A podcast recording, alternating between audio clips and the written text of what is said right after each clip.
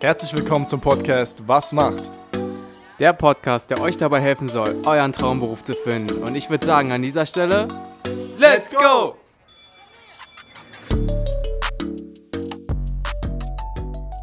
Herzlich willkommen zu einer weiteren Episode von Was macht? Ja, Björn, was macht eine Stewardessen?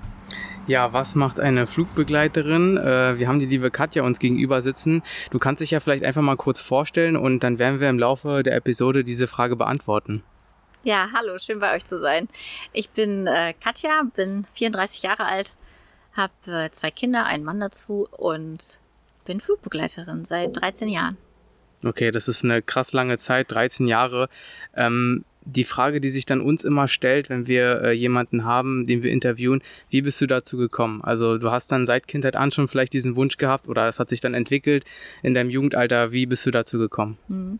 Tatsächlich ist das ein äh, Job, den viele als Jugendtraum oder als Kindheitstraum haben. Bei mir war es aber so, ich äh, war im letzten Jahr meiner kaufmännischen Ausbildung und ähm, hatte im Büro eine, weiß ich nicht, ein paar Minuten Zeit. Hatte ich eigentlich selten, war immer viel los und war im Internet und bin auf der Seite meiner Firma, also ich arbeite für die Deutsche Lufthansa gelandet, bilufthansa.com, das gibt's heute noch.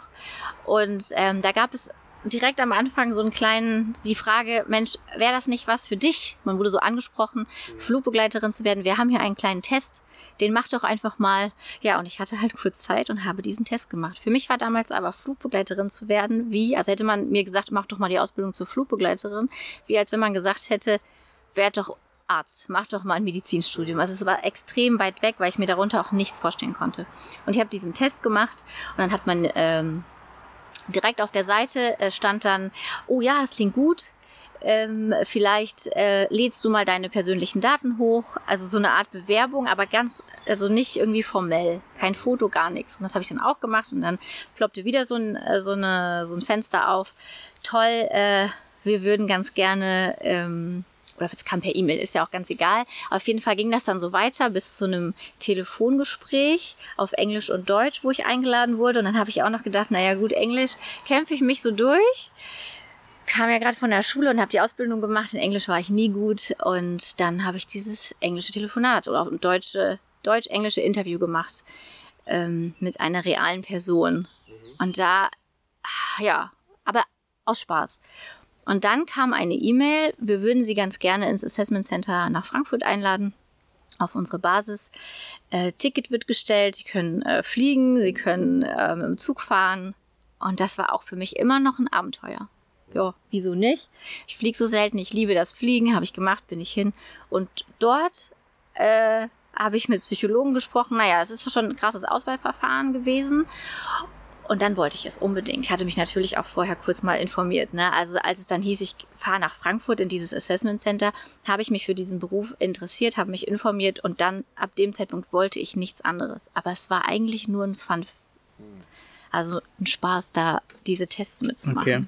Also es hat sich dann so ein bisschen mehr oder weniger rauskristallisiert, okay, nach, diesen, nach diesem Abenteuer, wie du es beschrieben hast, ja. Äh, ist es dann wirklich irgendwo auch dein, dein Wunsch geworden, das dann zu machen? Ganz genau. Also ich hm. bin nach Hause gefahren, man hat mir gesagt, Englisch, da muss man noch ein bisschen dran feilen, das war mir aber auch klar, aber ich wollte das auf einmal so sehr und dann kam wieder eine E-Mail, Sie sind eingeladen zum Training. Hm. Wie bist du das Problem angegangen mit dem Englisch? Gar nicht. nee, ähm, ich bin da immer so nach dem Motto, ach, ich, das kriege ich schon irgendwie hin. Okay, das ist eine gute Einstellung. Also funktioniert ja auch häufig. Aber eigentlich, ja, das war eine große Glückssache. Hm, also okay. nicht wirklich. Klar setzt man sich dann mal so fünf Tage hin, aber ich habe das dann ganz schnell, ich habe gedacht, ach nee, komm. okay. War das alles noch während deiner Ausbildung ähm, zu Ich habe ähm, tatsächlich ein ganz gutes Angebot bekommen, ähm, da auch übernommen zu werden ähm, und habe mich aber ganz schnell einfach dann dafür entschieden, in dieses Training zu gehen und diesen Schritt zu wagen, dieses Neue. Hm kam auch gerade, das ist ja manchmal so, aus der ersten großen Liebebeziehung. Das ist gescheitert und das war für mich so Neuanfang. Ah, okay. Und ich gehe dann auch nach Frankfurt, ist dann anders gekommen, können wir gerne noch drüber sprechen. Aber ja, die Ausbildung findet eben, hm. fand damals in Frankfurt statt. Ja, also eine Zusammensetzung aus Gründen, warum du das dann gemacht hast. Wahrscheinlich auch so ein bisschen so eine Desinteresse zu deiner vorherigen Ausbildung oder? Eigentlich gar nicht. Einfach das gar, war, einfach das war wirklich, manchmal hat man das ja im Leben so, so ein Zeichen irgendwie oder ich hm. weiß es nicht. Also das ist was ganz Neues und ich habe die Möglichkeit, ich war mir nicht bewusst, dass ich das Zeug dazu haben kann, das zu machen. Okay. Und äh, bin da so ein bisschen aus meiner Komfortzone raus und habe das einfach versucht. Hm. Und allein dieses Feeling, was man bekommen hat in, in diesem, diesen Bewerbungsgesprächen, also dieses Assessment Center da, ähm, überall, also du bist schon gebrandet, wenn du da reinkommst. So große Firmen können das ja, ne? Mhm. Also auch der erste Tag in der Ausbildung, wir sind da reingekommen, so um die 20, 25, vielleicht weiß ich es nicht mehr so genau. Also der, der Grundkurs, so heißt es. Äh, und da lief halt das Video von Lufthansa und du, du, du sitzt da und bist so gefesselt und dann, dann laufen dir Tränen runter. Okay, ich bin auch ein sehr emotionaler Mensch, aber äh, doch, man ist und man will nichts anderes. Man will seine Seele verkaufen Mhm. dass man diese Ausbildung jetzt macht. Und genau so war es und krass. Das war in dem Moment auch. Da ist ein, ein heftiger Zusammenhalt in der Fliegerei und das begi- begann von Anfang an. Das begann schon dann auch bei den Azubis untereinander dann, oder? Ja, doch, wir haben Mhm. uns gegenseitig unterstützt, ähm, haben uns geholfen, haben Fahrgemeinschaften auch gegründet. Wir waren alle gemeinsam in einem Hotel untergebracht. Das ist heute ein bisschen anders, aber man verbringt diese sieben Wochen, ja, sieben Wochen waren es ungefähr, ähm, gemeinsam in dem Schulungsraum, in den Attrappen, auf Flugzeugattrappen, äh, im Hotel. Man verbringt die Abende miteinander und äh, ja, man geht diesen Weg gemeinsam. Was waren das vielleicht für Kollegen? Also von der Art her, waren die ähnlich wie du? Also wir hatten, ich war damals 21 und es waren die meisten. Viele, gab, viele kamen auch gerade aus dem Abi, hatten noch keine Ausbildung und wollten einfach nur ein paar Jahre mal eben Flugbegleiter machen und dann noch studieren. Ne, so der erste Job, ein bisschen Geld verdienen und dann ins Studium. Wobei ich sagen muss, dass ähm, die meisten hängen bleiben und dann nicht nochmal studieren. Obwohl sich das auch jetzt in den Jahren geändert hat. Äh, zum Beispiel äh, Lufthansa hat verschiedene Teilzeitmodelle, wo man auch wirklich ein, ein Modell heißt Study and Fly. Ich muss aber dazu sagen, ähm, das möchte ich ganz klar auch sagen. Ich bin seit 13 Jahren dabei. Ich habe nicht mehr so diese Informationen, wenn jetzt. Vielleicht gibt es dieses Study und Fly gerade auch gar nicht mehr, weil sich ganz viel verändert, auch der Pandemie geschuldet. Aber trotzdem, ähm, wenn man studieren möchte, oder wir haben auch ganz viele so Quereinsteiger, tatsächlich auch Akademiker, also Ärzte, selbst vor einem Cockpit sitzen, sitzt, ich bin mal mit einem Zahnarzt geflogen, der noch nebenbei quasi, das klingt jetzt ein bisschen krass, aber der hat das, also man, wir haben, was ich sagen will, wir haben viele Teilzeitmodelle und man kann halt auch wirklich nur einmal im Monat fliegen oder zweimal oder Vollzeit. Es gibt da ganz viele Möglichkeiten. Hm. Ja, ist ja gut, einfach diesen Begriff mal in den Raum geworfen zu haben, dieses Study and Fly oder allgemein diese Möglichkeiten, diese Methoden, ähm, wie du schon gesagt hast, Teilzeit da ein bisschen was zu machen und so. Ich glaube, das hilft den Zuhörern ja auch schon ein bisschen. Äh, wie ging es denn weiter? So, du hast gesagt, die Ausbildung ging dann sieben, sieben Monate? Sieben Wochen Sieben Wochen. tatsächlich. Sieben Wochen. Genau, also es ist keine anerkannte staatliche Ausbildung. Hm. Äh, deswegen nennen es viele Job äh, so. und kein Beruf, aber das ist, glaube ich, auch eine Einstellungssache. Für mich ist es ja eine absolute Berufung. Genau, es ging sieben Wochen. Man hat ein Servicetraining, also ne, so ein bisschen Gastronomie und das ist ja nun auch das, was der Gast sieht, ist die Flugbegleiterin in ihrer Uniform mit ihrem Trolley, die Getränke und Essen verteilt. Aber ähm, das waren, glaube ich, zwei Wochen. Und der Rest ist wirklich das Emergency-Training. Da übt man eben auf den Flugzeugattrappen. Lufthansa hat da ein eigenes Schulungscenter direkt auf, in Frankfurt am Flughafen. Man übt einfach den Ernstfall. Äh, das ist eigentlich so der Hauptteil der Ausbildung. Also zwei Wochen Service und fünf Ja. Wochen wirklich Notfalltraining. Vielleicht waren es auch drei Wochen Service. Ja. Und, aber ähm, mir ist eher so dieses Emergency-Training, ne? dass man evakuiert, Feuer löscht, alles, was so passieren kann. Also eigentlich das, was man als Gast gar nicht so mitbekommt. Die Hauptaufgabe von uns Flugbegleitern ist eben Sicherheit und der Service ist halt ein nettes So ein bisschen nebensächlich dann doch eher. ja, also Hm. total wichtig, ne, weil dadurch ähm, hält ja die Firma auch ihre Gäste bei sich, ihre Kunden. Ähm, wir repräsentieren ja auch extrem die Firma durch die Uniform, durch die Einheitlichkeit, aber es ist denen halt auch wichtig, ähm, das war auch, ist auch ein ganz großes Thema bei der Einstellung, dass man da halt auch nicht, also bei, bei den Einstellungskriterien, dass man da eben nicht sitzt und sagt, ah, ich möchte mir die Welt angucken, ich möchte ein bisschen Saft verteilen. Nee, man Hm. braucht ein ganz starkes Sicherheitsgefühl. Ähm, ja, und das muss man halt auch ausstrahlen an Bord. Hm. Ich glaube, vielleicht, ich weiß nicht, wie oft ihr fliegt, aber wenn mal Turbulenzen sind, dann orientiert man sich ja vielleicht schon mal so an der Flugbegleiterin, Flugbegleiter. Ja klar, weil sie Hm. hat ja äh, auch wie es Erfahrung. denen gerade ne? so geht. Genau. Und wenn die noch lachen oder dann lächeln. kann man selber vielleicht auch noch kann lachen. man sich vielleicht auch nochmal entspannen. War das dann in der. Ausbildung eigentlich so, dass ihr untereinander mit den Azubis, weil du ja auch gerade eben schon meintest, dass Englisch dann eher sozusagen dein, naja, ausbesserungs- oder verbesserungsfähiges Mhm. Feld war, habt ihr dann auch dann irgendwie Englisch das Ganze in der Ausbildung gemacht oder rein Tatsächlich Deutsch? gar nicht. Das Einzige, also kann ich mich tatsächlich daran erinnern, dass ich da oft geschwitzt habe und Angst hatte, dass so ein, einzelne Module vielleicht auf Englisch sind, ähm, war das nicht der Fall. Außer eben, wenn es äh, die Emergency-Themen, also ich meine, es ist quasi alles auf Englisch, das Wording, ne? Das ist klar. Und es gibt auch gewisse Dinge, die man auf Englisch auswendig lernen muss. Aber äh, wir haben uns nie auf Englisch unterhalten oder mussten irgendwas ausarbeiten.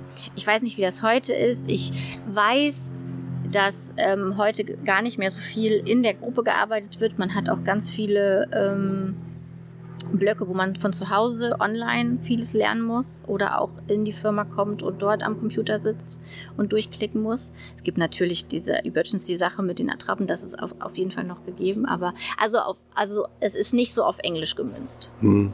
Wie ging es dann weiter für dich? Ich ähm, habe die Ausbildung beendet. Es ist dann so, dass man zwei Erfahrungs-, zwei Strecken Erfahrungsflüge macht mit einem, ihr nennt das Azubi. Ja, wie nenne ich das denn? Weiß ich gar nicht. Oh, können wir Azubi gern sagen. Also man hat dann jemanden aus dem Kurs, aus dem Grundkurs gehabt, mit dem ist man die ersten zwei Flüge geflogen auf der Langstrecke ähm, und wurde einmal in der Economy und einmal in der Business Class eingesetzt war quasi so additional, also kein festes Crewmitglied. Man hat auch noch nicht die Flugspange bekommen. Müsst ihr mal drauf achten, auf einer Uniform hat man eine Flugspange. Ähm, das steht in der Mitte dann, also bei uns steht in der Mitte das LH für Lufthansa. Und das wird, wird einem erst offiziell übergeben, wenn man diese zwei Strecken Erfahrungsflüge gemacht hat. Äh, in einer Zeremonie. Also so war es damals auf jeden Hm. Fall. Das wird heute auch noch so sein. Da dürfen dann auch Eltern dazukommen und dann wird man So ein halt bisschen ein Brauch einfach. ja, dann wird Okay. man nochmal offiziell ernannt zur Flugbegleiterin Mhm. und das ist nochmal.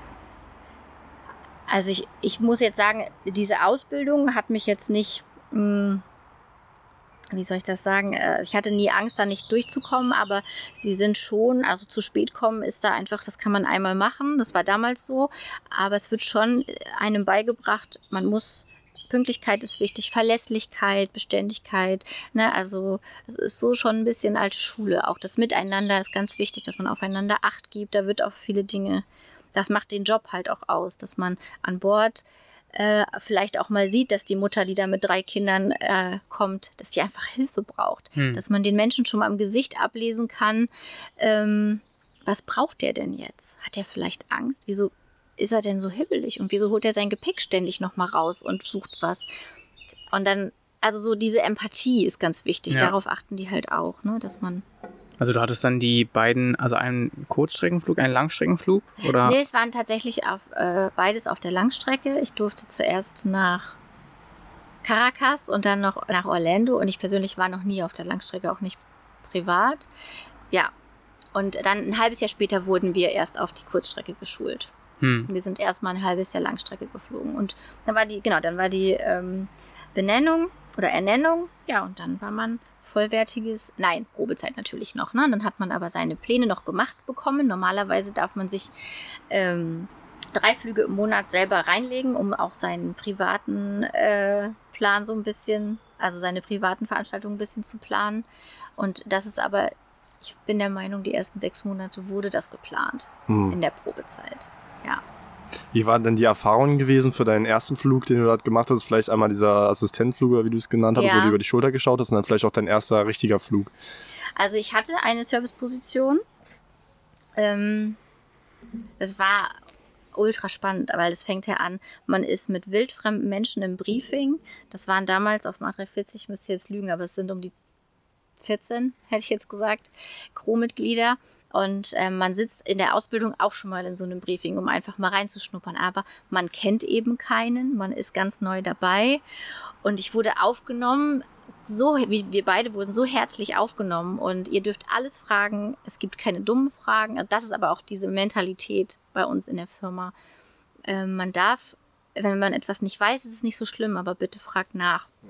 Ja, und dann man, man war halt sehr zurückhaltend. Ich habe sogar gefragt, ob ich auf Toilette gehen darf, aber das glaube ich, das habe ich die ganze, die ganze Probezeit gemacht.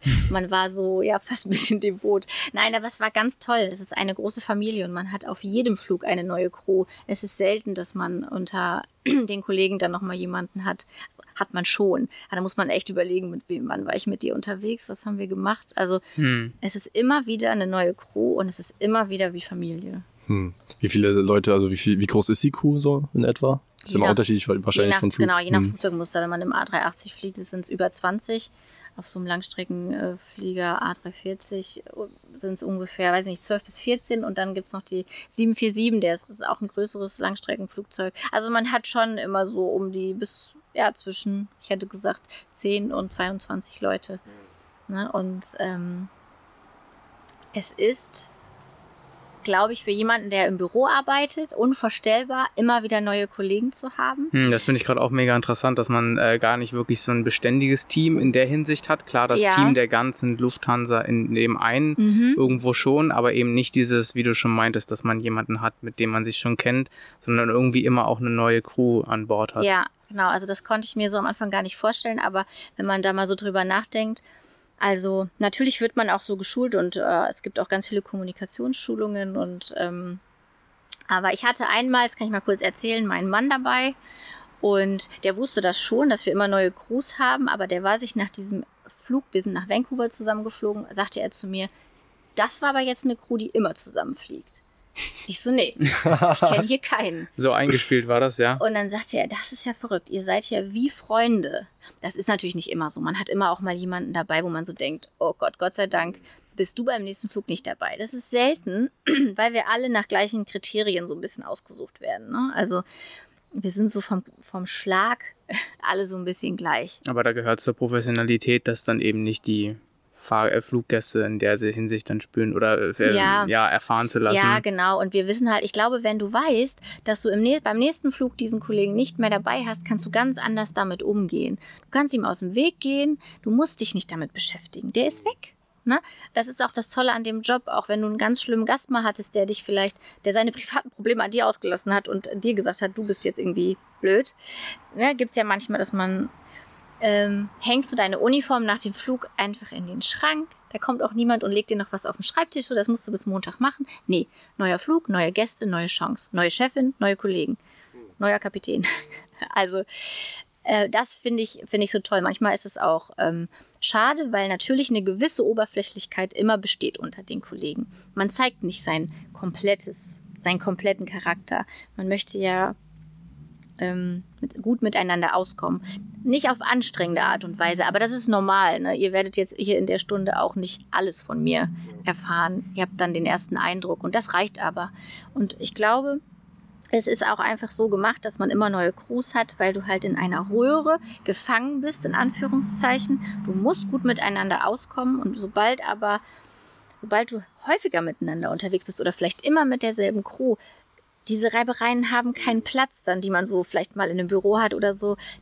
Da kann man sich nicht mal eben in irgendeinen Konferenzraum oder was verziehen und das klären oder zu einem Coach gehen oder so, um das zu klären. Nein, du musst äh, da funktionieren, weil du bist äh, muss jederzeit funktionieren, wenn irgendwas auch passiert. Ja, das wollte ich mich auch gerade nochmal so ein bisschen hinterfragen, warum denn vielleicht diese Unternehmen das so machen. Aber du hast ja schon gesagt, ja. es hat wahrscheinlich einen sehr strategischen Hintergrund. Ganz genau. Dass es da einfach nicht zu diesen Reibungen kommt, einfach sehr professionell bleibt. Man ja. hat kurz diese Zeit, dieses Briefing. Wie lang ist es immer ungefähr oder was macht ihr da? Wie lange dauert so ein Briefing? Halbe Stunde?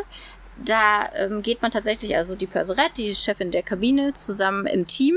Auf der Langstrecke sind es zwei, auf der Kurzstrecke ist es einer oder eine. Ähm, man stellt sich vor, tatsächlich noch mit Handschlag, vor Corona natürlich.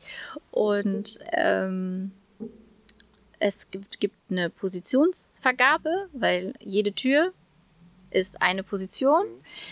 Ähm, es geht nach Seniorität. Also wenn ich in dieser Crew diejenige bin, die am längsten dabei ist, darf ich meine Position zuerst aussuchen. Bin ich zum Schluss bin ich vielleicht mit meinen 13 Jahren die, die am äh, kürzesten dabei ist, nehme ich die letzte Position, die übrig bleibt. So. So hat jeder die Möglichkeit, an jeder Position mal zu arbeiten. Das ist auch total wichtig, damit man weil an jeder Tür sind vielleicht die Kommandos, die man den Gästen zurufen muss, wenn es mal eine Evakuierung gibt, zum Beispiel anders. Äh, oder ja, Da ist anderes Equipment an der Tür als an der anderen Tür.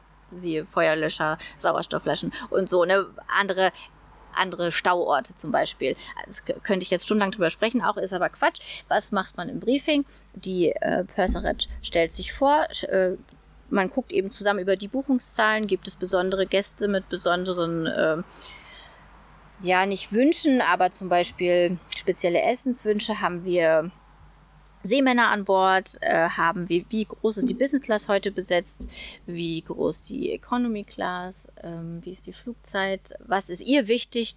Jeder Purser hat nochmal so Sachen, die ihm wichtig sind. Dann werden tatsächlich auch Fragen, so Emergency-Fragen gestellt. Wisst ihr alle, habt ihr Fragen? Wisst ihr alle, was wichtig ist an euren Türen? Stellt euch vor, das und das passiert. Ähm, wie gehen wir vor?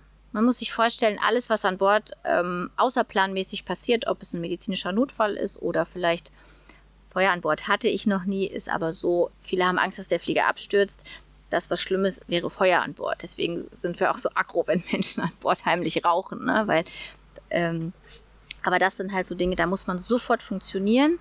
Also da sind wir auch so trainiert, dass man, man könnte mich nachts auf, aufwecken, mir irgendeinen Fall sagen und ich kann sofort sagen, was ich tun, was ich zu tun habe. Ähm, und das wird nochmal so ein bisschen abgefragt, aber nicht so lehrerhaft, sondern dass man gemeinsam nochmal auch Fragen, die vielleicht geklärt werden müssen, klärt. Und dann kommt irgendwann Kapitän und Cock, äh, das Cockpit rein, Kapitän und Copilot. Der Kapitän erklärt die Route, wo sind vielleicht Turbulenzen, was ist ihm wichtig, weil ähm, das Cockpit sitzt eben vorne und wir als Kabine hinten sind Augen und Ohren. Also die sehen ja nur, was auf ihren Monitoren ist und eben aus ihrem Fenster können sie gucken. Aber wenn ich zum Beispiel beim Start an meiner Tür sitze und ein Geräusch höre, was ich nicht kenne, die Geräusche sind immer gleich in einem Flugzeug eigentlich, nochmal von Muster zu Muster unterschiedlich, aber höre ich da irgendwas klackern, dann ist es wichtig, dass ich vorne anrufe und sage, hier, ich höre hier was, ich fühle mich damit nicht wohl, was ist das? Und dann wird das geklärt. Und im Briefing finde ich das immer ganz schön, wenn ein Kapitän sagt, sprecht, ruft uns an. Auch wenn wir euch dann abwürgen, weil die arbeiten sehr viel mit Checklisten, wir rufen euch zurück und wir nehmen uns dem Problem an. Hm. Ja, weil es kann halt sein, dass die etwas nicht mitkriegen. Einfach weil sie es nicht hören oder nicht sehen und auch nicht, es wird auch nicht angezeigt. Und ähm, dann wird schon so eine Vertrauensbasis im Briefing aufgebaut, dass wir wirklich alle ein Team sind. Und das ist schon dieses Ding, diese, diese Familien. Wir wollen alle das Gleiche. Wir wollen sicher ankommen und wir wollen, dass es unseren Gästen gut geht. Im Endeffekt geben auch wir Flugbegleiter unser Leben in die Hand. Des Cockpits. Am Ende ja, aber ihr seid ja dann trotzdem auch mit irgendwo Natürlich. dafür verantwortlich. Und wie du es gerade eben gemeint hast, es ist gut, wenn der ähm, äh, Kapitän dann schon dementsprechend sagt, ja, ihr könnt ruhig Fragen stellen oder ihr könnt eure Sachen ähm, äußern, ja. ohne dass man denkt, man stört oder man muss sich dafür genieren, weil man irgendwie jetzt in dem Moment unangebracht Fragen stellt ja. oder so. Das finde ich Ganz echt gut, dass dann gesagt wird, fragt ruhig und äh, äußert eure Probleme. Ja. ja, absolut. Und das ist, ich finde das ganz interessant so von der menschlichen Seite, weil wir hinten in der Kabine, das kann man ganz klar sagen, wir rufen dann zum Beispiel vorne an, ja, also wir möchten nicht stören, also ich möchte jetzt gerade nicht stören, es tut mir leid, dass ich jetzt anrufe, aber ich habe da was gehört. Man erklärt sich so ein bisschen. Hm. Und die sind aber eher so aus, ausgebildet und auch ausgesucht, ähm, ja, jetzt ist Wind, jetzt müssen wir das machen, jetzt müssen ja, wir Checklisten abarbeiten, also ganz pragmatisch. Da gibt es eigentlich nur eine Richtung oder es gibt ein Ja und ein Nein, aber es gibt nicht dieses Hu, Hu, Hu. Mhm. Ne,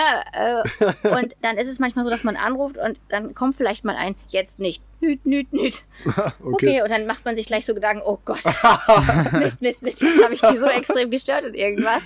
Aber die rufen dann zurück und sagen auch, sorry, ging gerade nicht, wir waren gerade in, in, einer Checkliste, war gerade wichtig und äh, ne, aber das ist ja total wichtig. Ähm, es ist wirklich auch immer noch manchmal so, dass wenn ich was höre, rufe ich jetzt an? Ist das, das wird mir aber so ein bisschen vor im Briefing genommen, wenn man wirklich sagt, ruft an, egal. Und wenn das irgendeine Fliege ist, die sich da verfangen hat, hm. wenn ihr irgendwas hört, ruft an. Aber trotzdem, manchmal ist da halt, also es ist wichtig, dass man. Dass das finde ich mega cool, dass man da so ja, ähm, miteinander zusammenarbeiten halt ganz, kann. Äh, ganz anders sind. Die müssen halt in einer Situation sofort entscheiden. Da können die nicht rumeiern. Und danach sind die halt auch ausgesucht. Ne? Mhm. Und ja. Aber wir ergänzen uns eben zusammen. was mich gerade noch interessiert, ähm, den Punkt hatten wir eigentlich schon vorher besprochen, aber ähm, da du ja gesagt hast, die Crew wechselt immer, Ja. ähm, auch die Kapitäne wechseln, wer ist dann in dem Moment äh, auf, dem, äh, auf dem Flugzeug oder in dem Flugzeug dann dein Vorgesetzter, beziehungsweise wer ähm, kann deine, also das interessiert mich jetzt persönlich Mhm. einfach, wer beurteilt deine Leistung oder auch deine, dein, sagen wir mal, dein, vielleicht gibt es auch Kollegen, die ihre Arbeit nicht ganz so gut machen, Fehlverhalten oder sonstiges gibt es ja überall äh, auf Arbeit. Ähm, wie, wie wird das, an wem wird das weitergetragen, beziehungsweise wer kann auch dann honorieren, wenn du deine Arbeit mega gut machst? Mhm. Also ich kann ja mal mit den Problemen anfangen. Wenn ich jetzt ein Problem habe mit einer Kollegin und merke, irgendwas, ich kann nicht so gut mit ihr zusammenarbeiten, sie hat eine ganz andere Einstellung zu der Sache, dann ähm, sind wir da so ausgebildet, dass wir erstmal, und ich glaube, das würde aber im Büro auch so sein, vielleicht läuft man nicht direkt zur Chefin, man versucht es erstmal gemeinsam zu klären. Und weil man ja denjenigen auch nicht kennt, sorry, ähm, es kann ja auch sein, also wir werden ja so aus unserem Alltag rausgerissen und kommen von unseren Familien, gehen ins Flugzeug und müssen vor der Tür alles lassen, was so ne, ist. Und vielleicht gibt es dann mal eine Kollegin, die hat einfach einen schlechten Tag. Der Mann hat sich gerade getrennt, das Kind ist krank zu Hause und sie muss jetzt fliegen. Und deswegen kann sie nicht so äh, performen, wie sie soll. Und dann spricht man miteinander und dann kann man auch schon ganz viel aus auflösen. Aber sind da so ganz heftige Sachen. Wenn eine Kollegin ständig wieder einen Gast irgendwie anmacht, dann spricht man schon mal mit dem Purser. Das ist der Vorgesetzte in der Kabine. Werden dann größere Entscheidungen äh, kommen, äh, müssen größere Entscheidungen getroffen werden, ist am Ende immer der Kapitän der Letzte, der das Sagen hat. Ne? Oder wenn ich jetzt zum Beispiel, wenn mein Trolley kaputt ist, rufe ich meinen Purser an. Äh, Oder ich kann meinen Trolley nicht richtig sichern, das ist wichtig, damit er nicht durch die Gegend fliegt, rufe ich meinen Purser an. Merke ich aber, dass die Druckanzeige in meiner Tür nicht vernünftig ist, so wie es sein muss, rufe ich direkt vorne im Cockpit an. Also, ne, aber so grundsätzlich, auch da äh, geht man erstmal ins Gespräch mit der Kollegin, dann mit, mit dem Kabinenchef, Kabinenchefin. Und wenn es dann gar nicht mehr geht, so ist es auch mit Gästen. Man versucht es erstmal in der Kabine zu klären, mit dem Gast, dann mit der Chefin und später droht man mit dem Kapitän. Okay. Also je nach Gewichtung des Problems so ein bisschen. genau, also wenn man am Boden ein Problem mit einem Gast hat und dann wirklich nicht weiterkommt und dann sagt, so, dann, dann muss ich jetzt halt mal mit dem Kapitän sprechen, löst sich das ganz schnell. ja. Ja, also wie sieht dein Arbeitsalltag aus? Wir hatten ähm, jetzt ja schon so ein bisschen auch darüber geredet, ähm, was du an Bord machen musst, äh, zwecks äh, Türen kontrollieren oder äh, wie das Briefing abläuft vor einem Flug. Aber wenn du jetzt äh, vielleicht ähm, mal wirklich erläutern müsstest, wie, wenn du früh aufstehst, wie geht für dich ein Tag los, wenn du jetzt zum Beispiel an diesem Tag einen Langstreckenflug geplant hast, also wo du eingesetzt wirst? Ja, also bei mir ist es so, dass ich dann an dem Morgen schon in Frankfurt aufwache. Ich ähm, bin vier, vier Autostunden entfernt, aber das ist egal. Ich wache in Frankfurt auf, da wo ich eben bin, im Hotel und ähm, ziehe meine Uniform an, mache mich flugfertig, äh, schminke mich und so weiter, fahre auf die Basis und komme dann mit meinem Ausweis in die Tiefgarage oder in irgendeine andere Parkmöglichkeit, die uns da gegeben ist und ähm, bereite mich. Ich hab, wir haben alle seit ein paar Jahren ein kleines, wie heißt das, Mini-iPad, iPad Mini. Hm? Äh, und da sind halt ganz viele Apps drauf, wo dann, wo ich meinen Flug sehen kann, wo ich meine Crew sehen kann. Ähm, und was so relevant ist eben für den Flug. Also ich bereite mich auf mein Briefing vor. Man geht nicht, ohne dass man schon weiß, wer an Bord ist. Und es gibt auch verschiedene äh, Serviceabläufe auf verschiedenen Flügen. Japan ist anders als ähm, Amerika, ne? Irgendwie das weiß ich vorher alles schon. Und dann habe ich eben meine Briefingzeit. Ich weiß, in welchem Briefingraum. Ich glaube, wir haben momentan 24 Briefingräume. Dann gehe ich in meinen Briefingraum rein. Frag nochmal, ist das hier der Flug nach Dallas, wenn ich gerade nach Dallas muss, weil ich saß auch schon mal im falschen Briefing, weil ich mich mit der Nummer vertan habe. Äh, ja, auf der Basis bei uns kann man noch einen Kaffee vorher trinken oder sich noch ein Wasser holen. Äh, Obst wird gestellt, das kann man sich noch in den Koffer packen. Und dann äh, geht man ins Briefing und äh, so nach und nach tröpfeln die Kollegen rein. Vielleicht ist man auch die Letzte, die gerade reinkommt, dann zum Briefingstart, zu diesem Zeitpunkt wird die Tür geschlossen und dann geht eben das Briefing los, äh, was ich gerade erzählt habe. Dann kommt Cockpit irgendwann rein und dann läuft man ähm, über die Sicherheitskontrolle der, also wir haben eine eigene Crew-Sicherheitskontrolle. Äh, dort, ne, ganz normal, wie man das halt kennt, auch von Passagieren. Durch eine eigene Passkontrolle wenn es nötig ist, den Pass vorzuzeigen. Und dann fährt man mit dem Crewbus gemeinsam mit der Crew zum Flugzeug. Dort gibt man, stellt man seinen Koffer unten ab. Meistens reist man mit zwei Koffern. Ein Flight-Kit an Bord, wo vielleicht mal eine Strumpfhose drin ist oder ein bisschen eine Tonne Make-up. ähm, und der Rest, was man halt so im Layover, also man Aufenthalt hat in dem jeweiligen Land braucht, das kommt mit runter zu den Koffern der Gäste. Dann geht man hoch auf seine jeweilige Position, die man hat und hat eine Checkliste, die man abarbeitet. Da geht es um Emergency Equipment, eigentlich, eigentlich um Emergency Equipment. Wir machen auch stichprobenartig, äh, je nach Land äh, und Bestimmung, ähm, einen Kabinencheck, einen Security Search, Genau, wir gehen, wir gehen dann an Bord und äh, auf unsere jeweilige zugeordnete Position und jeder von uns hat eine Checkliste, die gehen wir durch. Da geht's, wir checken die Toiletten, wir checken das äh, Emergency Equipment, die einzelnen Sitze. Natürlich wird auch nochmal geguckt, das steht jetzt nicht auf dieser Checkliste, aber man guckt nochmal, ob das Cleaning äh, vielleicht was vergessen hat, äh, ob man nochmal irgendwo was nachfüllen muss. Und wir fangen auch schon an, äh, unsere das, was man an Service-Dingen vorbereiten kann, vorzubereiten. Diesen, es gibt einen Einschub, den stellt man sich auf dem Trolley, da stehen dann schon mal alle Getränke drauf, das kann man mhm. alles vorher vorbereiten und so Seitenracks ne, mit Milch, Zucker und so kleine andere Kleinigkeiten, Becher, dass man, wenn die Anschnallzeichen ausgehen später, sich recht schnell sortieren kann und los kann. Ja, dann, ähm, aber wir sind ja noch vorm Flug dann kommt ab und zu mal so eine Ansage, ja, so in zehn Minuten seid ihr dann bereit, dann würden die Gäste gleich kommen. Ja, dann schreit vielleicht nochmal einer, nein, ich muss noch irgendwas vorbereiten. Aber meistens sind wir alle recht synchron. Wenn wir die Zeit haben, wird dann noch ein kleines Galley-Briefing in jeder Küche gemacht, in jeder Klasse, weil ähm, es gibt meistens, nicht immer so, aber häufig gibt es eine Gellimaus, so heißt es bei uns intern, eine äh, Mitarbeiterin, die, die, nur die Küche organisiert. Mhm. Häufig ist es aber heute so, dass sie auch noch mit raus muss und mit ähm, verteilen muss, die Sachen, also mit im Service integriert ist. Aber es gibt trotzdem immer eine Verantwortliche in der Küche, die nochmal sagt, so, hier ist der Serviceablauf so und so. Äh, habt ihr Fragen? Wir machen es so, wir laufen von links, von rechts, wir laufen aufeinander zu oder was auch immer. Ähm, ja, genau. Und dann kommen die Gäste rein.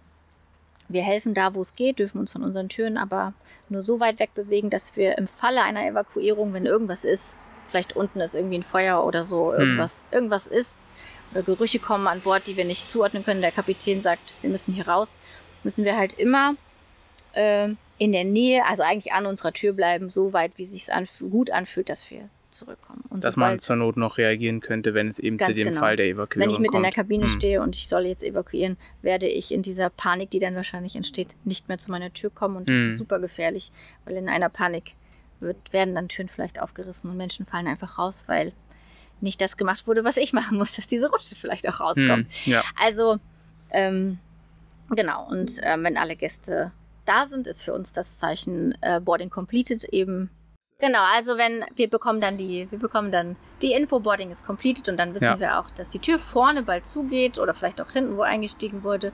Dann äh, kommt die Ansage, dass wir unsere Türen umstellen und von dem Zeitpunkt aus verlassen wir auch unsere Tür und ähm, ein, ja, machen vielleicht schon mal einen ähm, Aperitif, ach Aperitif. Ähm, in der Business Class gibt es einen Welcome Drink zum Beispiel. Ja. Und in der Economy Class, dann wird schon mal geguckt, Babys brauchen die noch einen extra Anschnallgurt. Ähm,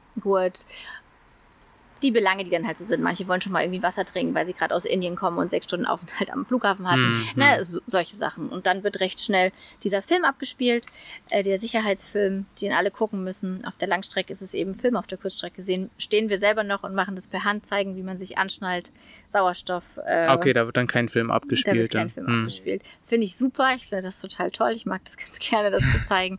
Die wenigsten gucken noch, aber viele sind doch interessiert und es ist es gehört irgendwie zu dem Job dazu. Genau. Und dann checken wir, ob alle angeschnallt sind, ob die Laptops aus sind, verstaut sind. Und dann setzen wir uns hin, geben das Zeichen nach vorne. Das ist tatsächlich nur so ein Daumen. Auf der Langstrecke telefonieren wir. Auf der Kurzstrecke ist es der Daumen, der nach vorne gegeben wird. Hm. Dann meldet die Chefin die Kabine klar, vorne im Cockpit. Und das ist das Zeichen, wir könnten jetzt los. Okay, und dann geht es in die Luft. Und, und dort äh, wird der Service abgespielt. Es sind auf der Langstrecke meistens, je nachdem wie lang der Flug ist, aber es sind meistens zwei Serviceblöcke. Ne, zum Beispiel ein, Frühst äh, ein Mittag, Mittags äh, Mittagessen, je nachdem, wann dieser Flug geht. Mhm. Ähm, und später nochmal dann Abendbrot, Frühstück, was auch immer, je nach Tag- oder Nachtflug. Wenn es ganz, ganz lange Flüge sind, wie nach Buenos Aires, hatten wir immer noch einen Zwischensnack, damit ein bisschen Schokolade verteilt. Aber an sich ist mein Arbeitsalltag Service und dann die freie Zeit zwischen diesen zwei Serviceblöcken. Also diese Zeit, wo wir nicht aktiv im Service sind, wird aufgeteilt äh, zwischen Wache und Pause. Das heißt, hat man zum Beispiel noch, jetzt mal, wenn man Glück hat, vier Stunden, dann darf jede, jeder Teil der Crew, also einmal die Hälfte darf in die Pause. Wir haben meistens eingebaute, äh, ein eingebautes Crewrest, das sind Betten. Da legen wir uns dann hin und schlafen oder die meisten schlafen, glaube ich. Und der andere Teil sitzt dann auf seinen Positionen und bewacht quasi. Gibt den Gästen mal was zu trinken, läuft mal mit einem Safttablett durch. Viele sitzen ja auch sehr eingekerscht irgendwie und trauen sich nicht aufzustehen oder halten das Pipi ziemlich lange zurück Hm. und müssen aber vielleicht auch mal was trinken. Oder also man muss schon mal so ein bisschen durchgehen. Gerade ältere Leute vergessen das Trinken ganz gerne mal und die sind dann dankbar, wenn man ihnen was gibt. Und so kann man halt auch sehen, wenn vielleicht mal jemand im Sitz zusammengesackt ist. Ja. Und genau das ist dann die Aufgabe. Und dann weckt man sich gegenseitig. Geht die nächste, der nächste Teil geht dann in, in die Pause. Und der, die zweite Wache quasi bereitet dann auch schon mal den nächsten Service vor. Was war bis jetzt für dich der längste Flug, wo du unterwegs warst? Ähm, das war Buenos Aires tatsächlich. Wie, wie lange ist das? Wie lange ist man da in der Ich Luft? glaube, man war, oh Gott, 13, 14 Stunden. Okay, das ist schon krass. so lange her. Aber Ja. es ist schon recht lang. Und dann, da sind die Wachen und Pausen tatsächlich vier Stunden lang gewesen. Knappe vier Stunden. Hm. Und dann ist es schon eine Herausforderung auf den. Die, die Rückflüge gehen meistens in die deutsche Nacht, in der deutschen Nacht zurück. Und da muss man schon gucken, dass man sich ein bisschen wach hält. Ja, aber man ist meistens äh, nicht ganz allein in der Wache. Es kommen auch, also ich mag es auch total gerne, wenn mal äh, Gäste ein bisschen Smalltalk machen wollen. Kommt dann immer drauf an, um was es geht, aber es ist eigentlich immer nett. Man lernt vieles über Menschen und über Kulturen. Viele möchten dann auch fragen, könnte ich eben hier beten? Wo ist denn Mekka? Hm. Ruf ich vorne beim Kapitän an, kannst du ungefähr die Position einschätzen? Kann er ja. Ja. Hat man gute Gespräche, nette Begegnungen, manchmal vielleicht auch ein bisschen. Ach, da könnte ich jetzt so viel erzählen. Du Äh, kannst ja eventuell eine Story mal preisgeben, was dann so ganz lustig war für Interaktionen, die du schon hattest, vielleicht mit Menschen dort. Oh, so ad hoc jetzt mal eben. Tatsächlich, ja. Äh, ja, jetzt fällt mir natürlich nichts ein. Ähm, okay, und wie ist es dann, wenn du dort landest im Ausland? Du hast jetzt gesagt, dann gibt's da so eine Layovers Genau. ähm, und dann bist du dort einen Tag bloß, weil ich Es kenne kommt, zum Beispiel ja. auch vom Piloten teilweise, dass die dann da wirklich mehrere Wochen teilweise sind, oder? Ja. Ja. Ja, das war früher schon gang und gäbe. Mhm. Also ich, mein längster Aufenthalt weiß ich gar nicht. Je nachdem, wie weit die, die, die Strecke ist, haben wir eine gewisse Ruhezeit, die eingehalten werden muss. Zum Beispiel in Mexiko war es immer so, ich war sehr viel in Mexiko. Deswegen kann ich das mal zum Beispiel als Beispiel nennen. Da hat man 48 Stunden. Äh, und dann ist es so, man, genau, man landet als Crew, man holt die Koffer als Crew, man fährt als Crew mit dem Bus zum Hotel, checkt gemeinsam ein. Jeder weiß ungefähr, wo der andere wohnt, falls mal was ist, ähm, dass man auch sich gegenseitig anrufen kann. Kann ja auch mal was sein. Und von da an ist man grundsätzlich alleine auf sich gestellt, bis wieder Pickup ist. Man kriegt eine Pickup-Zeit und eine Wake-up-Zeit. Man wird eine Stunde vor dem Abholen wieder zum Flughafen zu fahren, wird man geweckt. Egal, ob das jetzt Tag oder Nacht ist. Es gibt halt einen, einen kurzen Anruf. Und ähm, es ist aber natürlich so, dass man, dass sich schon kleine Grüppchen gebildet haben oder man hat sich mit einer Kollegin gut verstanden und dann verabredet man sich nochmal schnell auf dem auf dem Drink, wenn es irgendwie abends ist oder lass doch morgen zusammen frühstücken gehen, heute bin ich zu müde oder in Mexiko habe ich mal eine Ballonfahrt mit einigen Kollegen gemacht. Also früher hatten wir auf Papier die Layover-Info, da, das war dann eine mehrseitige, zusammengetackerte, so ein, wie so ein kleines Büchlein und da konnte man gucken, wer macht am besten die Nägel, wo kann man am besten Kaffee trinken, ist da irgendwo, was kann man unternehmen. Na, so, heute ist das natürlich alles digital. Das gibt es aber immer noch. Ja, und dann verabredet man sich. Oder man ist halt so gebeutelt aus seinem Alltag, aus, aus seinem Familienalltag, dass man sich einfach nur ein Buch mitgenommen hat und liest und schläft. Aber das ist natürlich jetzt, also 48 Stunden. Man muss auch immer die Zeitumstellung. In Mexiko sind es, glaube ich, neun Stunden sehen. Man versucht sich schon, also, nein, das macht jeder anders. Ich versuche mich der Zeit schon anzupassen in dem Land. Also in Amerika ja auch zum Beispiel. Dann ist es in Deutschland schon 22 Uhr, aber da, wo man landet, ist es 16 Uhr. Und dann treffen wir uns gerne nochmal zusammen, um dass wir die amerikanische Nacht gut durchschlafen, gut müde sind. Ja. Weil ähm, das ist, glaube ich, generell aber so ein relativ schwieriges Thema, was ich jetzt auch, auch gleich als nächstes gefragt hätte, mhm. wie das generell ist mit diesem Schlafrhythmus, beziehungsweise wie kommst du zu deinem Schlaf? Also wie, du hast gerade gesagt, du versuchst es so anzupassen an das jeweilige Land, mhm. was ja dann auch gleichzeitig irgendwo für dich bedeutet, wenn du im Tag losfährst und eigentlich in deiner deutschen Nacht, sagen wir mal, ankommst und du machst dann dann noch einen halben Tag in ja. Amerika zum Beispiel oder ja. also dann ist es ja für dich eine ganz lange Zeit, die du dann am Stück wach bist. Ne? Also sagen wir mal so, ich habe meine mein Spesengeld, man hat ja immer Spesen, schon für sehr viele komische, lustige Dinge ausgegeben, weil man so, man, wenn man müde ist, ja. ist man wie betrunken. Irgendwann kommt dann so eine darf man sagen, kommt dann so eine Blödheit auch. Und dann ähm, trifft man sich halt noch um. Also tatsächlich machen viele es ist eigentlich Quatsch, sich dann mitten am Tag ins Bett zu legen, um dann in der Nacht in dem jeweiligen Land aufzuwachen. Wenn es natürlich gar nicht geht, kann man das machen. Ich spreche jetzt hier aber auch wirklich nur für mich und für die meisten, wo ich, was ich so beobachtet habe in den letzten Jahren. Ja, du kommst eigentlich nicht in einen Jetlag. Dafür bist du zu kurz in dem Land. Okay. Ne? Also, ähm, ich versuche persönlich, mich wirklich wach zu halten. Und dann geht man vielleicht schon zur um 19 Uhr dort zu dieser Tageszeit ins Bett, äh, wo es in Deutschland schon mitten in der Nacht ist. Und dann wacht man auch sehr, sehr früh auf.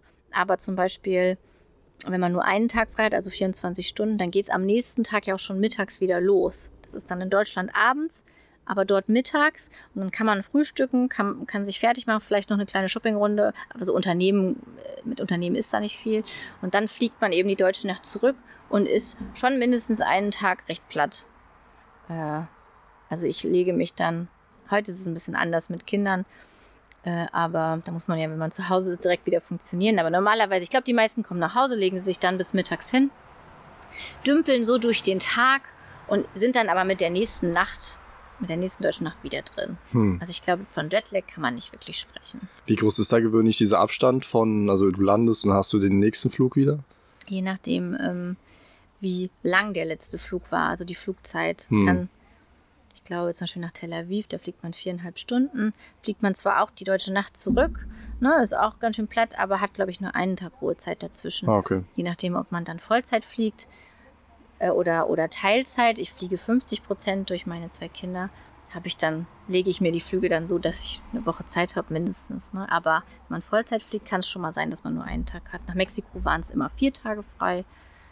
Ja. Okay. okay. Äh, wir haben immer auf Instagram noch so einen Fragesticker, wo wir die Community so ein bisschen ähm, ja, fragen, was sie dann interessiert an dem Beruf, den wir an dem Tag interviewen. Das haben wir diesmal auch wieder gemacht. Ach echt? Okay. Deswegen würde ich jetzt mal ganz schnell äh, Instagram aufrufen, damit wir hier die Fragen aussuchen können. Ja. Hm, da haben wir, glaube ich, auch ein paar coole bekommen tatsächlich. So, was ist denn? Also ich glaube, die, äh, die Frage, die sogar dreimal gestellt wurde, ist ähm, aufgrund deines, deines ähm, Einstiegs oder deines Intros schon irgendwo geklärt worden. Also du hast eine Familie, du hast zwei Kinder ähm, und auch einen Mann und deswegen äh, ist jetzt hier die Frage, wie viel Familienzeit bleibt übrig, beziehungsweise kann man äh, als äh, Stewardess oder als Flugbegleiterin, kann man ein Familienleben haben? Ja, ich finde, das ist eine ganz, eine ganz schöne Frage, weil ich halt auch oft gefragt wurde nach dem ersten Kind und nach dem zweiten Kind, ja, aber jetzt ist doch mal dann auch, jetzt musst du dir mal was anderes suchen. Aber tatsächlich habe ich ja auch meinen Halbtagsvertrag, wie das viele andere Mütter auch haben. Die gehen dann eben nur ihre vier oder fünf Stunden jeden Vormittag zur Arbeit und sind dann mittags wieder da, um sich um die Kinder zu kümmern, die aus Schule und Kindergarten kommen. Und bei mir ist es halt so, dass mein 50%-Vertrag da bin ich eben acht bis maximal zehn Tage im Monat weg und bin aber die anderen Tage die ganze Zeit da. Bei mir ist es ganz gut organisiert. Ähm, meine Schwiegermutter, also die Oma der Kinder, übernimmt die meiste Zeit, weil mein Mann auch selbstständig ist und viel arbeitet. Äh, aber also wenn man weiß, dass seine Kinder gut untergebracht sind und sich da keinen Kopf machen muss, dann ist das der beste Familienjob, den man haben kann, weil man einfach sonst, wie gesagt, ich ziehe meine Uniform an, ich gebe meine Kinder ab. Es ist alles, man muss gut organisiert sein, klar, ne? Gerade mit Schule und so weiter. Aber ähm, ich weiß, sie sind sicher, es wird sich gekümmert und ich kann fliegen gehen und ich kann mir vielleicht auch mal ein Buch mitnehmen. Manche nehmen sich auch ihre Bügelwäsche mit, das wird jetzt mir nicht passieren. Aber ne, also man ist einfach mal raus aus diesem fremdbestimmten Alltag ja doch mit Kindern, was ich nicht als negativ empfinde, aber es hat schon so Ne, es ist immer, es kommt immer jemand mit zur Toilette, wenn die Kinder kleiner sind. Oder man ist einfach mal raus und wie gesagt, ich glaube, acht bis zehn Tage weg zu sein, ist gut für mich, ist gut für meinen Mann, ist gut für die Kinder. Weil man freut sich auch sehr wieder aufeinander. Also ich weiß immer, wenn ich lande wieder in Frankfurt, könnte ich schon, ich bin so voller Vorfreude, wieder nach Hause zu kommen. Äh, also es war schon, bevor ich mit meinem Mann die Kinder hatte, war es schon schön, äh, dass wir mal hm, einen Abstand hatten. Ja, genau. Äh, also einen gezwungenen Abstand. Das ging ja nicht anders. Gezwungen, aber auch in dem beruflichen Sinne. Also nicht mal, dass genau. man irgendwie sagt, okay, nee, wir müssen jetzt, was man gleich vielleicht negativ irgendwo genau. auslegen könnte. Hä, warum braucht man jetzt Abstand? Aber es ist ja ein beruflich ja, genau. bedingter Abstand. Da, wo manche dieses Gespräch haben, äh, ich brauche jetzt mal ein bisschen Abstand, das war ja, jetzt irgendwie ein Jahr lang, äh, hingen wir ganz schön aufeinander, kommt, kam das bei uns nie. Mhm. Das ist erfrischend, ne? Und auch für die Kinder, äh, die freuen sich immer, wenn ich wieder da bin. Und man hat neue Kraft. Man ist okay. halt raus aus dem Alltag. Okay, das ist eine schöne Sicht. Also man hört auf jeden Fall raus, dass es funktioniert. Absolut. Und ich muss euch sagen, äh, ich meine, es ist nun mal so, dass es glaube ich, mehr Frauen in diesem Beruf aktuell gibt. Und davon sind, gibt es sehr, sehr viele Mütter, die teilweise auch drei Kinder haben. Ich hatte eine Kollegin mit fünf Kindern. Hm. Ne, also man muss ja nicht unbedingt Kinder haben, aber wenn man welche hat, dann ist es ganz, ganz, ganz toll. Also wenn man möchte, sieht man an dir ja bestes Beispiel, dann ist es auf jeden Fall möglich. Äh, genau auch ja. mit Kindern, mit Familie diesen Beruf auszuüben. Absolut. Man muss natürlich nochmal, das muss ich einfach nochmal sagen, es gibt auch Mütter, die Vollzeit fliegen, weil es finanziell zu Hause einfach nicht anders geht. Hm. Ne? Das hm. ist immer nochmal so, da muss man dann abwägen und vorher überlegen, geht das oder geht es nicht. Okay. okay. Die nächste Frage von der lieben äh, Nina Sophie. Was ist das Schwierigste an dem Job? Gibt es da eine Sache, das ist die... eine sehr allgemeine Frage. Ja, sehr ja, allgemein. total. Das Schwierige, wisst ihr, was mir als erstes einfällt? Das ist wirklich verrückt. So schwierig ist es wahrscheinlich gar nicht. Es gibt wahrscheinlich tausend andere Dinge. Aber ich muss immer... Es gibt Momente, wenn du unten im Crewrest liegst, mitten in der Nacht und du hast vielleicht nur eine Stunde Pause, aber du fällst sofort in den Tiefschlaf, weil es einfach und dann, nachts ist, dann wieder um 4 Uhr morgens oder was. Und ich weck die Kollegin und dir steigt schon dieser Omelette-Geruch in die Nase, weil du müsstest hm. jetzt Frühstück verteilen. Hm da denke ich, habe ich mir schon oft gedacht, was tust du hier eigentlich? was machst du hier eigentlich? Du musst jetzt Omelette verteilen und dann bist du müde und du musst dich auch wieder irgendwie vernünftig fertig machen. Du hast dafür fünf Minuten. Hast noch so einen Schlafmix. Umso älter man wird, umso länger dauert es, bis so Schlafweisen weggehen und verteilst in der Omelette. Aber das ist jetzt nur, nur lustig gesprochen. Das Schwierigste an dem Job, das kann ich euch sagen. Das Schwierigste an dem Job, und das ist wirklich ein Punkt, der ganz wichtig ist. Es ist eine andere Welt, in die man steigt. Also ich ziehe die Uniform an, ich bin mit einer Crew unterwegs, die ich nicht kenne. Wir verstehen uns alle super. Am Ende wissen wir vielleicht auch ziemlich viel voneinander, weil man mehr erzählt, weil es anonymer ist. Aber man verabschiedet sich auch wieder mit Handschlag. Corona, ihr wisst, ja, im Moment nicht, aber ja. normalerweise, man verabschiedet sich, man wünscht sich alles Gute. Man bleibt selten noch in Kontakt, obwohl man ganz tolle Momente hatte. Man kommt nach Hause. Ja, verstehe. Hm. hm. Und man muss ganz wichtig sein, soziales Umfeld, was besteht, was man hat zu Hause. Die Fußgänger, so wie wir das gerne nennen, die Freunde, die eben zu Hause sind, die muss man pflegen. Man kann nicht auf jeden Geburtstag. Es wird nicht funktionieren, wenn man Flieger ist. Aber man muss sich um die Leute kümmern, weil die Leute in der Fliegerei vergehen ich habe auch ganz tolle Freunde aus der Fliegerei. Aber es sind jetzt nicht so, dass ich sage, es sind 20 Stück. Ne? Es sind mhm. zwei gute, die geblieben sind in den letzten 13 Jahren. Was ja auch einfach schwierig ist aufgrund ist des äh, täglichen Wechsels dann der Crew. Du hast es ja schon erläutert genau. gehabt. Ne? Unterwegs ne? hast du die Zeit füreinander. Aber ja. der Alltag geht bei jedem weiter und dann ist das Gefühl nicht mehr so. Deswegen meintest du auch eine Welt für sich. Ne? Es, also. Ja, genau. Du musst aus dieser Welt wieder aussteigen können und in deine Welt zurückgehen und dort die Leute pflegen. Weil sonst es gibt auch viele einsame Menschen in der Fliegerei. Ja. ja du hast es vorhin ganz äh, schön sinnbildlich eigentlich gesagt gehabt, mit dieser Röhre, die dann irgendwie abgetrennt ist ja, von dem Außen. Das ist genau. da wirklich irgendwie so. Also das ist, glaube ich, das, was man von Anfang an pflegen muss. Familie mhm. und Freunde, die bestehen.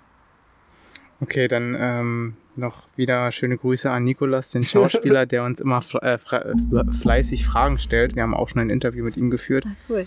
Ähm, wie geht man mit unfreundlichen Gästen um? Einfach rausschmeißen geht ja nicht. Ähm, also ja, geht ja. auf jeden Fall nicht. Äh, während des Flugs ist es eine schlechte Idee.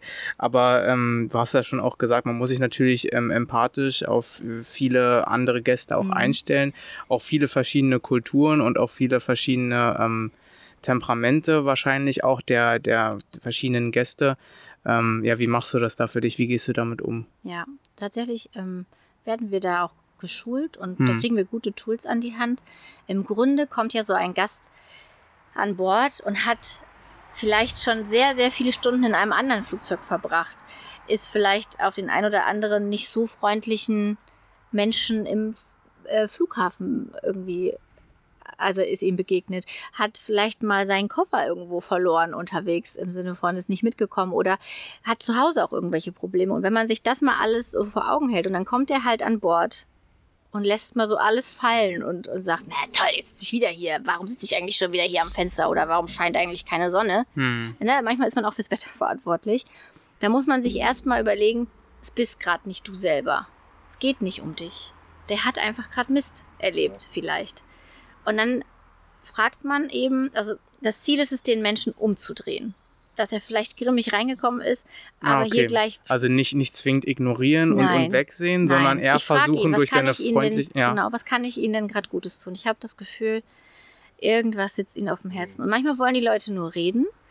Und manchmal brauchen sie auch einfach nur eine Cola, aber sie wissen, es gibt jetzt eigentlich noch keine Cola. Ja, mein Gott, ich breche mir keinen Zacken aus der Krone, wenn ich noch jetzt mal schon mal schnell den Trolley aufmache und eine Cola hole. Ja. Wenn das doch jetzt gerade sein Bedürfnis ist. Ne? Oder manche haben auch Flugangst und sind deswegen unfreundlich. Ja, dann erzähle ich halt mal kurz. Und habe ein offenes Ohr. Hm. Aber ignoriert wird nicht. Es gibt natürlich dann noch nächste Schritte, ne? wenn man die Menschen nicht umgedreht bekommt. Ja, okay. Aber so das grundsätzliche Ziel ist erstmal denjenigen irgendwo ein Ohr zu geben Ja, oder Ein Ort, ein beziehungsweise. Ohr ja. und einfach Verständnis zu zeigen. Ich glaube, immer wenn man sich auch irgendwo in der Dienstleistung beschwert, möchte man einfach den ersten Satz hören, ich verstehe sie. Hm. Und dass man dann gemeinsam auf eine Lösung kommt. Aber wir, ich glaube, man wird selten eine aggressive, selten bis nie eine aggressive Flugbegleiterin, Flugbegleiter erleben, der da oder Ja. die da irgendwie mit einsteigt und dann wo, lautes Wortgefecht habe ich noch nie Hm. erlebt. Ja. Also sehr gut geschult wahrscheinlich. Ähm, die nächste Frage. Wie lange hat es gedauert, diese Vorab-Choreografie, die du immer machst, äh, für die Sicherheitsanweisungen zu lernen?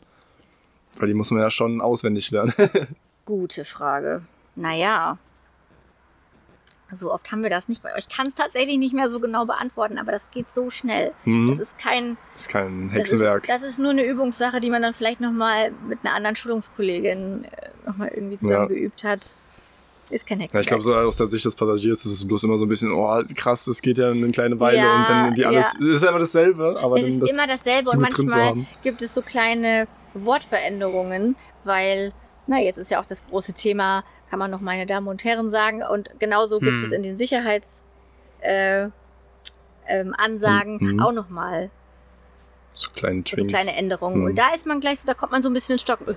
Oder Pörser machen erst die Karte und dann Ah, Ne, krass. ma- ist aber selten, dass die Reihenfolge ist eigentlich immer die gleiche, Hm. aber das ist wie, das geht so schnell, Okay. wie Busfahren.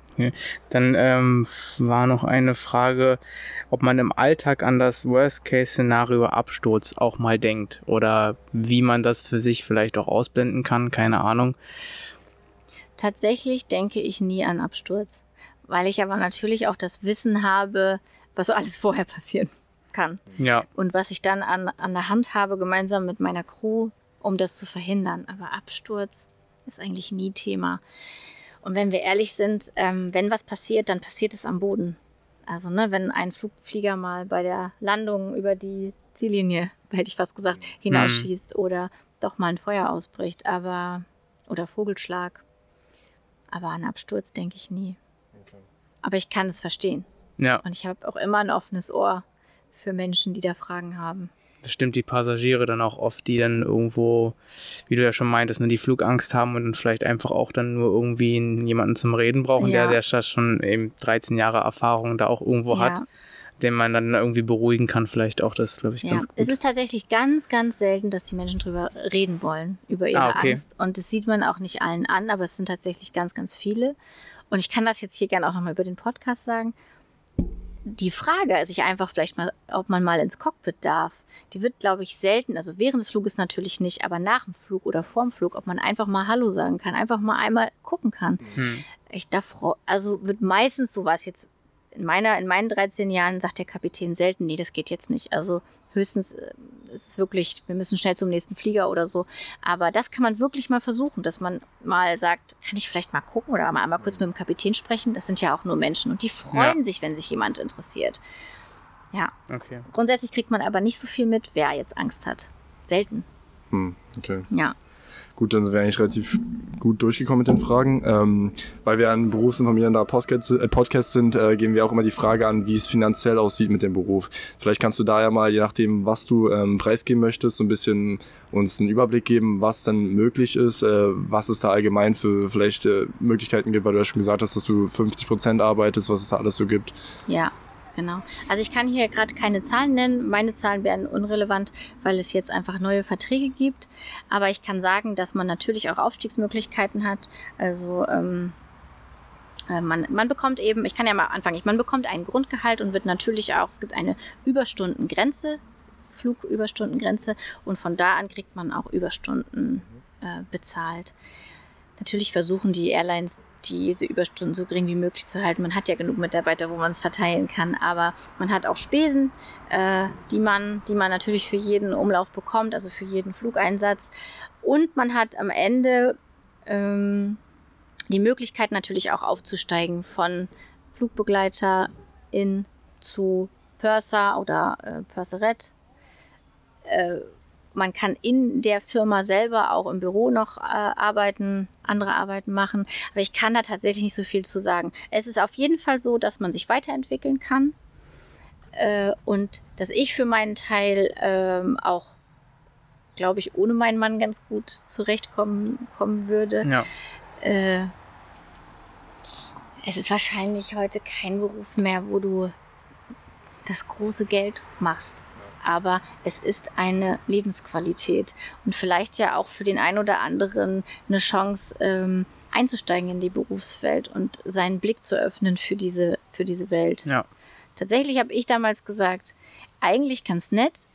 Ich könnte mir finanziell es nie leisten, mir die Welt anzuschauen und so werde ich dafür bezahlt und kann auch Hm, noch, ja klar, das ist nochmal ein cooler Nebeneffekt. ja, kann mein äh, Beruf eigentlich als, als Hobby sehen. Ja. Also ist für mich. Ja, und wenn man sowieso auch eine Passion dafür hat, Ja. ne, dann äh, ist das ja mit dem Geld auch meistens dann eher eine nebensächliche Angelegenheit. Klar, jeder muss irgendwo überleben, aber wenn du dann ja. irgendwo deine Leidenschaft auch hast oder gefunden hast und oder die leben kannst oder ausüben kannst schon seit mehreren Jahren, dann denke ich mal, ist das, wie gesagt, nicht nebensächlich, aber irgendwo rückt es dann vielleicht eher in den Hintergrund, was das angeht, das Ja. Finanzielle. Vielleicht. Also man muss halt überleben können. Es gibt auch ganz viele, die es als neben, also die einen Hauptjob haben und nebenbei fliegen. Hm. Also so halb halb.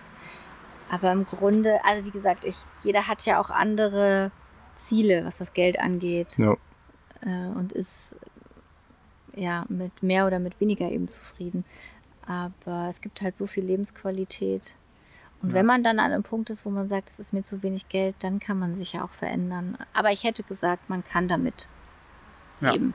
Okay. Ja. Man kann damit gut leben. Es Ich würde auf jeden Fall sagen, der Beruf gibt viele Möglichkeiten, also auch Ganz viele genau, Anpassungen, weil ganz du hattest genau. vorhin schon gesagt, es gibt da irgendwie Ärzte, die teilweise das äh, nebenberuflich Ja, machen. Dann haben die ja also- jetzt vielleicht nicht, nicht groß Interesse an dem Geld, sondern einfach auch, wie du meintest, so diesen Nebeneffekt, einfach an zu dieser, reisen An und dieser das irgendwie. Qualität, ja, ja, Ja, an den ja. Menschen, an. Ja. Es ist schon eine schöne kleine Welt. Wenn Die du, Röhre. ja, wenn du jetzt mal überlegen müsstest, ähm, vielleicht, ich meine, du hast es ja schon selber auch gesagt, auf deinem Instagram-Account äh, kriegst, du öfter auch die Nachrichten von äh, jungen Leuten, die sich vielleicht interessieren, in diese Berufswelt irgendwo einzusteigen, Fuß zu fassen oder sich fragen, äh, wäre das was für mich? Ähm, welche Tipps würdest du an Zuhörer zum Beispiel geben, die jetzt hier vielleicht zuhören, sich das angehört haben und du jetzt nochmal, sagen wir mal, ein, zwei, drei Tipps oder so irgendwo festhalten müsstest, was man mitbringen sollte oder welchen Tipps du denjenigen mitgeben würdest, wenn sie eben auch in ähnlichem Weg vielleicht wie du gehen wollen? Hm.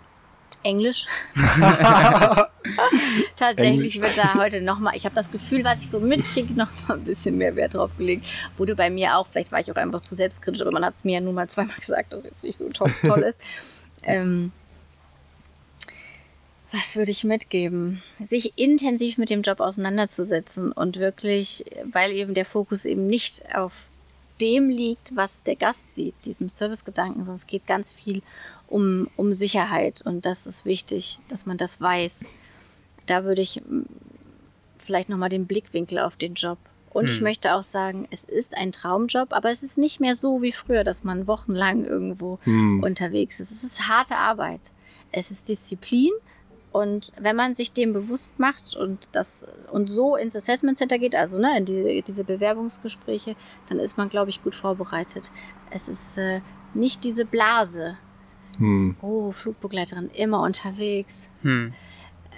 Ne, es ist auch Ja. ein harter Job und so darf man, man also man, man sollte nicht zu naiv in so ein Gespräch mit den Psychologen, mit, äh, naja, mit den Personalern quasi rangehen. Aber ansonsten machen, probieren. Ja.